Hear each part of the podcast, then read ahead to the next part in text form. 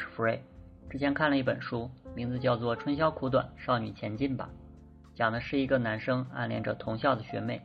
但又不好意思表白，于是不停的去人为制造偶遇，企图争取与学妹相处的空间，但是事与愿违。就像我们在一般的故事当中常能见到的桥段，两个人总是阴差阳错的错过彼此。以上的内容就是整本书的主线。不过我感觉这不是一本单纯讨论恋爱或是暗恋的书。书中真正关于爱情的描写并没有占太多篇幅，反而着重讲述了这一段时间来两个人各自的遭遇。整个故事是以女生为主视角展开的，同时也穿插着男生视角的描写。从这些地方，我们不难看出，男生和女生在看待同一件问题时所得到的结论可能是完全不同的。比如说，男生在外边看到自己暗恋的女生，而这个时候女生也正巧看向男生。男生心里也许想的是，他是不是也喜欢我？而女生可能只是觉得这个男人的发型好奇怪。这让我想起我在上学的时候，有个学长对一个学妹表白，学妹在当时并没有给出明确的答复，至少我在场的时候是没有听到的。而事后学长告诉我，学妹已经答应他了，只是那个时候当着别人的面不好意思罢了。但是学妹给我的反馈却是，她当时就已经拒绝了学长。觉得这个人太幼稚，两个人不合适。从后来的事实判断，两个人并没有在一起，所以学妹说的才是真的。而那一晚，学长在跟我描述这件事情的时候，他眼中的自信以及言语当中所透露出的果断，我觉得并不像是碍于面子才跟我编造出的谎言。可见他在当时真的是收到了他以为的有效信息，才会认为学妹答应他了。男人和女人在看待感情时总是会存在差异的。所以两个人才会有跟对方截然不同的答案。当然，对于当事人来说，有时候可能没办法清晰的去看待这些问题。东方人在表达感情这一方面，相较于西方人会更加含蓄一些，这就更容易会造成一些误解。我在中学的时候看了一部印象深刻的美国电影，其中有一个桥段，是一个长相普通的男人走在路上，迎面过来一个金发碧眼的美女，然后这个男人就主动搭讪。并用一段 B-box 成功俘获了女孩的芳心，两人由此顺利步入了婚姻殿堂。由于是电影的因素，这个故事显得有些戏剧性，但这样的场景出现在西方世界中似乎并不奇怪。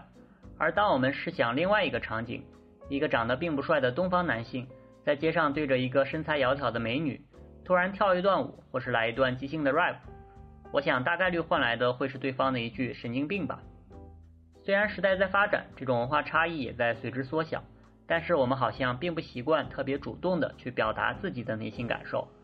就像书里的两个人，男生一直在等，把自己的未来交给命运，即使他已经明确自己对于女孩的喜欢，也依然没有主动站出来表达。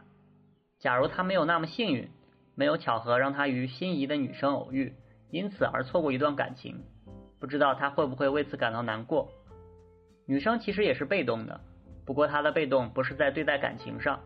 因为在整个过程当中，他甚至都没有察觉到男生的存在，只是偶然见过几次这个好像在哪里碰到过的男生。女生的被动更多的是体现在生活中，她不断的向前奔跑，去寻找乐趣，去享受生活，以至于忽略掉了那个不知道为什么总能偶遇到的男生。所以我在想，这本书可能更想讲的是，当一个人被时间一直推着被动的向前走时。可能会忽略掉沿途的风景，而在这个时候，你要不要停下来，留意一下自己可能错过的美好？其实我并不是很喜欢这本书，一个大概是年纪的原因，不能跟书里的许多内容有共鸣；第二点是我不太喜欢这种磨磨唧唧的表白方式。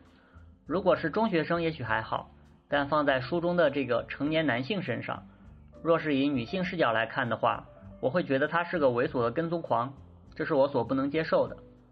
我曾经一直在想，一个成年男性不敢主动表白的原因到底是什么？抛开害羞、胆怯，或是害怕表白被拒、自尊心受挫等一系列相关因素，我最早能想到的答案，就是我们经常能听到的：如果表白失败了，也许连朋友都做不成了。这显然是一个自私的想法。你想占有对方，想跟对方做朋友，还想跟对方谈恋爱，但是又不愿意承担任何风险。怎么可能好事都让你给占了？不过再后来，我看了一个电视剧，又有了新的想法。也许当一个人并没有那么喜欢，他只是享受当下所营造的那种氛围，而表白这个行为，无论成功与否，都势必会打破这种氛围。我们对于未知的东西总是会充满恐惧的，所以更愿意就让这段关系停留在这个地方，不向前更进一步，也许是保留美好的最佳一种选择。you